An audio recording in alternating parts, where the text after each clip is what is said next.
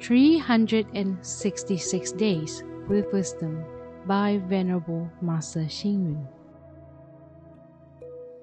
August 17th. Aspire to eat, you will eat with satisfaction. Aspire to sleep, you will sleep soundly. Aspire to walk, you will go far. Aspire to serve, you will serve enthusiastically. When our body strength is lacking, we should seek to improve our nourishment. In general, a person's good health depends on improving nourishment. However, a healthy body is not necessarily sustained only by food, medicine, or any expensive tonic.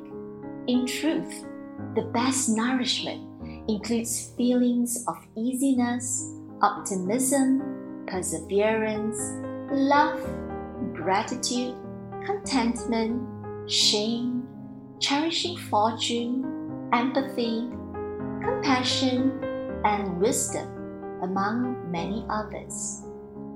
In the world, there are those who never lift a finger to do any work and just eat and laze around. The lazier they are, the more lethargic they become. On the other hand, those who hurry about their duties seem to have more energy. The busier they are, the more alert and full of vitality they become. When the object of life is offering service, manual activities are the best nourishment for body and mind. In the past, meditation master Bai Zhang followed the maxim that to go a day without work is to go a day without food. Other meditation masters, too, were actively involved in manual activities, such as meditation master Ling Ji, who planted pine trees, and meditation master Dao Yuan, who sun dried mushrooms.